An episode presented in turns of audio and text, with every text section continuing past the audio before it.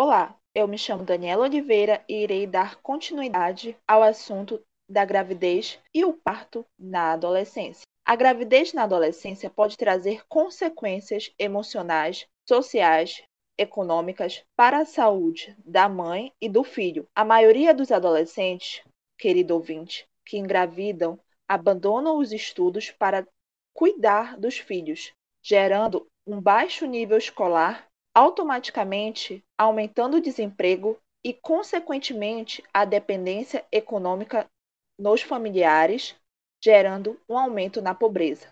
Além disso, ouvinte, na situação socioeconômica, a falta de acompanhamento na gestação pré-natal contribui para que as adolescentes não recebam informações adequadas em relação à alimentação materna apropriada, a importância da amamentação e sobre a vacinação da criança, pois o ambiente familiar tem uma relação direta quando existe na família o hábito da conversa e assim há uma orientação e explicação sobre a vida sexual, gerando uma situação diferente e a sua adolescência melhor aproveitada. Sua sexualidade ocorrerá no momento certo. Mas como evitar a gravidez na adolescência? A melhor forma de evitar é se informar adequadamente sobre os métodos anticoncepcionais ou contraceptivos. Mas você sabe os diversos métodos que, além de prevenir uma gravidez indesejada, protegem contra as doenças sexualmente transmissíveis? Lembrando, querido ouvinte, que existem métodos eficazes e não eficazes. Irei começar explicando os eficazes, sendo eles os métodos hormonais, que são os hormônios que vêm do estrógeno ou progesterona, a pílula anticoncepcional, os adesivos, a injeção, o DIU, os métodos de barreira, que são a camisinha, o DIU, o diafragma e espermicida, e os métodos cirúrgicos, que é a esterilização. No caso do hormônio, os contraceptivos hormonais são métodos para prevenção da gravidez, à base de forma sintética de hormônio feminino, o estrógeno e a progesterona, sendo dividida em alguns tipos de contraceptivos hormonais, sendo eles pílula oral ou anticoncepcional, que existe vários tipos de pílula, inclusive de uso contínuo, o anel vaginal, objeto de silicone que a mulher insere na vagina, onde os hormônios são levemente liberados para prevenção da gravidez. O anel deve ficar no lugar por três semanas contínuas. Na sequência, você deve retirá-lo e ficar uma semana sem usar. É quando você irá menstruar. Após esse intervalo, você coloca o novo anel, o adesivo anticoncepcional. Com aspecto semelhante a um curativo, o adesivo é colocado no corpo e os hormônios são absorvidos através da pele é usado em esquemas semelhantes ao do anel vaginal, três semanas com e uma semana sem o adesivo. O anticoncepcional injetável, você deverá receber uma injeção a cada um ou três meses, dependendo do tipo. Quando as injeções são interrompidas, a fertilidade pode demorar até sete meses para voltar. O implante contraceptivo é um pequeno bastão implantado pelo seu médico sobre a pele na parte inferior do braço. O procedimento é rápido, feito com anestesia local. Dentro do corpo, o dispositivo libera progesterona, é eficaz por até 3 anos, mas pode ser removido antes. E por fim, o DIU, dispositivo intrauterino. É um pequeno objeto de plástico em formato de T que, ao inserido no útero, para atuar como contraceptivo, existem dois tipos, o de cobre e o de progesterona, porém com a mesma função. Tanto o de cobre quanto o de progesterona, eles liberam uma pequena quantidade de hormônio, no útero para impedir que os espermatozoides fertilizem o óvulo mas eles são apenas inseridos por um profissional da área da saúde, querido ouvinte. E quais são os possíveis efeitos colaterais dos contraceptivos hormonais? A maioria das mulheres não tem efeito colateral significativo pelo uso de contraceptivos hormonais. E se você tiver efeitos colaterais, eles provavelmente desaparecerão depois de alguns meses. Caso eles durem mais de três meses, converse com seu médico que você pode ter um ganho de peso, dores de cabeça, seios doloridos, menstruação irregular. No caso da pílula do dia seguinte, pode atrasar ou adiar, dependendo do seu ciclo menstrual, um ou dois dias. Alterações de humor, menos desejo sexual e náusea. Lembrando que o uso de contraceptivos hormonais é contraindicado para mulheres com certas condições de saúde, é fundamental consultar o médico antes de começar a usar qualquer método hormonal. Existem também os métodos de barreira, sendo que eles impedem a entrada do espermatozoide no útero. Os métodos de barreira podem ser masculinos ou femininos, e alguns deles podem ser bastante eficazes na prevenção de doenças sexualmente transmissíveis, por impedir o contato entre os órgãos sexuais como no caso da camisinha masculina e a feminina, que irei explicar a diferença entre as duas. No caso do preservativo masculino, que é a camisinha, é um, uma capa fina de borracha lubrificada que cobre o pênis durante a relação sexual, impedindo o seu contato direto com a vagina e retendo um esperma ejaculado. A camisinha deve ser colocada no pênis quando este estiver ereto e, de preferência, antes de qualquer contato com a vagina, já que o líquido seminal também pode conter espermatozoides.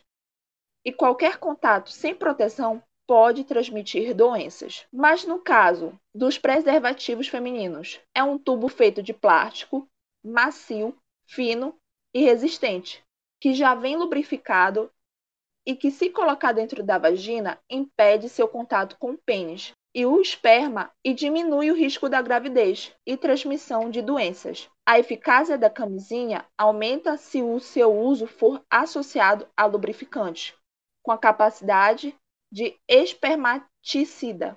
No caso do DIU, como foi citado anteriormente, nos métodos hormonais, querido ouvinte, que existe o de cobre e o de progesterona, Porém, apenas o de cobre é um método de barreira e o de progesterona é um método hormonal. No caso do DIU de cobre, ele dura até 12 anos e requer um rápido procedimento para ser inserido e removido. E para finalizar os métodos de barreira, existem os diafragmas e espermicidas, sendo que o diafragma é uma capa flexível de borracha ou de silicone, com uma borda em forma de anel que coloca na vagina para cobrir o colo do útero e impedir que o espermatozoide o penetre. Sua eficácia é aumentada se for usado com uma camada de espermaticida. O diafragma só pode ser utilizado após a avaliação de um profissional, que também deverá fazer exames e indicar o tamanho ideal para cada paciente. E os espermaticidas são medicamentos em forma de creme, pomada ou gel, que são depositados na vagina e que imobilizam ou destroem os espermatozoides antes que eles alcancem o colo do útero. Agora, para finalizar os métodos eficazes, existem os métodos cirúrgicos, pois a esterilização é o método contraceptivo cirúrgico definitivo e ele pode ser realizado na mulher por meio de ligadura de trompas ou laqueadura e no homem pela ligadura dos canais deferentes ou vasectomia. Por serem métodos permanentes, no Brasil a lei do planejamento familiar só permite realizar a ligadura de trompas e vasectomia voluntárias em maiores de 25 anos com pelo menos dois filhos vivos e em caso de que há risco de vida para a mulher ou para o futuro bebê. Ligadura de trompas ou laqueadura. Nessa cirurgia, as trompas femininas são cortadas e obstruídas, evitando-se assim que os espermatozoides possam vir a encontrar o óvulo. Esta cirurgia não é alterar o perfil hormonal da mulher. Não. Não está relacionada a ganho de peso ou diminuição da libido. Pode haver aumento do volume de sangue do fluxo menstrual após sua realização. E a vasectomia é uma cirurgia simples, segura e rápida que impede a presença de espermatozoides no ejaculo por meio da obstrução do trajeto dos espermatozoides, é importante seguir toda a orientação médica, pois nas primeiras ejaculações, depois da vasectomia, ainda existem espermatozoides, podendo ocorrer uma gravidez não desejada ou não planejada. Esta cirurgia não altera a vida sexual do homem. A ereção e a ejaculação continuam o mesmo, apenas não há presença de espermatozoide. Agora que já conhecemos os mais eficazes, iremos conhecer os poucos eficazes, sendo eles métodos comportamentais, que é a tabela ou coito interrompido, e métodos de emergência, que é a pílula do dia seguinte. Os métodos comportamentais, ou ou como muitos são chamados de métodos naturais, são na base da abstinência sexual periódica. Isto é, para utilizar esses métodos, a mulher precisa aprender a identificar o início e o fim do período fértil do seu ciclo menstrual. E hoje falaremos de dois, a tabelinha e o coito interrompido. O calendário ou tabelinha, como também é conhecido, é quando a mulher marca em um calendário os dias que correspondem ao início e ao término do período fértil. O número de dias depende da duração do ciclo menstrual anterior. Hoje em dia, essa prática é facilmente aplicada por aplicativos de controle do ciclo menstrual. No caso do coito interrompido, o coito interrompido é quando numa ejaculação ou numa relação sexual, o homem presente a ejaculação e retira o pênis e ejacula fora da vagina. É um dos métodos contraceptivos mais antigos que existem. Possui baixa efetividade, pois as secreções do pênis, na fase de excitação, podem conter espermatozoides viáveis. Além disso, podem ser difíceis de conter a ejaculação, mesmo quando há controle, e possível que alguns espermatozoides estejam na uretra, devido à liberação do fluido pré-ejaculador, também conhecido como lubrificante. E com isso, a possibilidade de haver fecundação também. A falta de segurança do método pode gerar desgaste psicológico tanto para o homem quanto para a mulher. A relação sexual tende a se tornar insatisfatória, e lembrando que esse método contraceptivo não previne contra as doenças transmissíveis. O único método contraceptivo que previne é a camisinha, que é um método de barreira e é eficaz. Agora, para finalizar os métodos ineficazes, existe um método de emergência, que, diferente do eficaz, que é a pílula oral ou pílula anticoncepcional, existe a pílula do dia seguinte, que é um método de emergência Porém, como muitos acham que é 100% eficaz, ela não é. A maioria dos métodos anticoncepcionais atua de forma a prevenir a gravidez antes ou durante a relação. A anticoncepcional de emergência é um método anticonceptivo que pode evitar a gravidez após a relação sexual. O método, também conhecido por pílula do dia seguinte, é utilizado composto hormonais concentrados e por curto período nos dias seguintes da relação sexual. Agora, querido ouvinte, irei dar a palavra para o Ailton. Bom, é... olá, prazer, me chamo Ailton Neto. E eu tô aqui, né, que é para acrescentar um pouco mais sobre os temas abordados em, em, acima, né? E no meu caso será sobre as DSTs. O primeiro ponto de curiosidade em relação a isso é que não se pronuncia mais DST. No caso seria doença sexualmente transmissível, mas na verdade se pronuncia ISTs, infecções sexualmente transmissíveis. Uh, mas afinal, o que é a IST?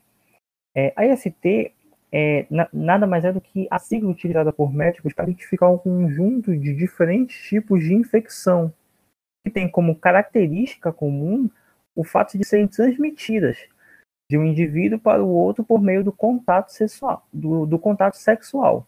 Lembrando que não é a única maneira de se contrair a IST, porém nós ainda vamos chegar lá nesse ponto.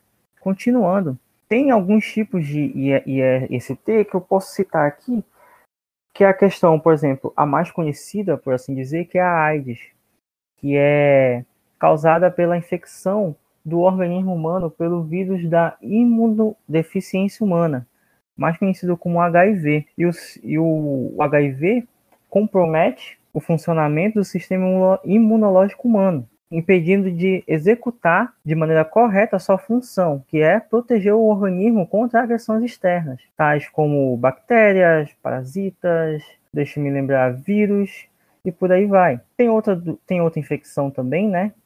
Que é a gonorreia, que é a mais comum da IST, que é conhecida pelo nome de blenorragia. Nas mulheres, essa doença atinge principalmente o, o colo do útero. Mas voltando ao principal assunto, realmente precisa ter contato sexual para poder é, ter a IST?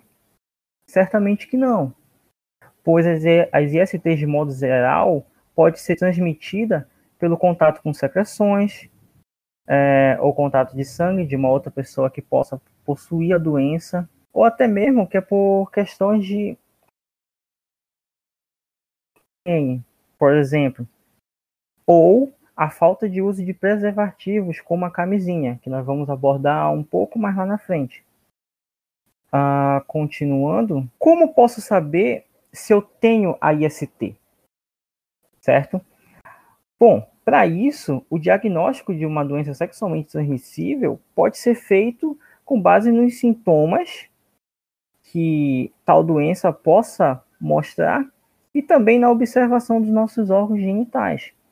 É, mas é óbvio que mesmo tendo tais sintomas e tendo essas observações nas nossas partes mais íntimas, nós sempre devemos é, ter a confirmação de um especialista. Então, nós sempre temos que ir com um médico que possa indicar um exame de sangue para verificar a causa da doença e indicar o tratamento mais adequado. Uh, porém, é, devemos fazer o exame? É claro que sim. É, e a recomendação dos médicos é em torno de seis em seis meses, por cerca de dois anos, até que o resultado de três meses seguidos seja ne negativo. Então, a maneira de se proteger de uma, de um, de uma, de uma IST é evitar ficar contaminado utilizando a camisinha, que é uma das maneiras mais eficazes de se proteger, tanto em relações e também tem a outra, a, a, outra questão que é a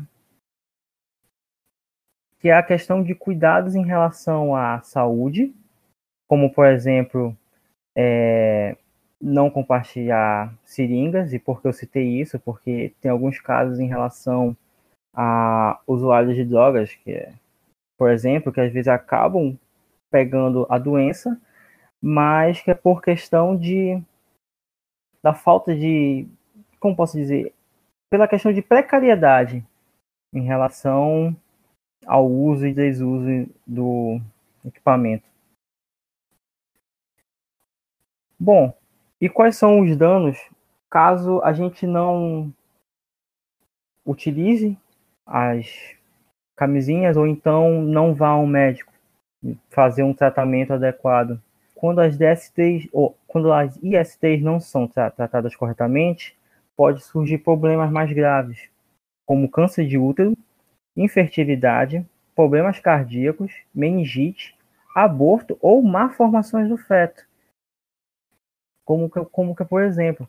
Então, é uma coisa bem grave, bem séria. Então, é sempre bom tomar todos os cuidados em relação às, às ISTs, pois a maioria delas só percebemos com o tempo, ou seja, sempre mantenha seu check-up em dia com seu médico de confiança e assim você mantém a sua saúde. Bom, então é isso. Agradeço muito a todos que estão aqui presentes e também aos ouvintes. E encerramos mais um episódio de hoje e esperamos encontrar com vocês na próxima semana. Então é isso. Tchau, tchau.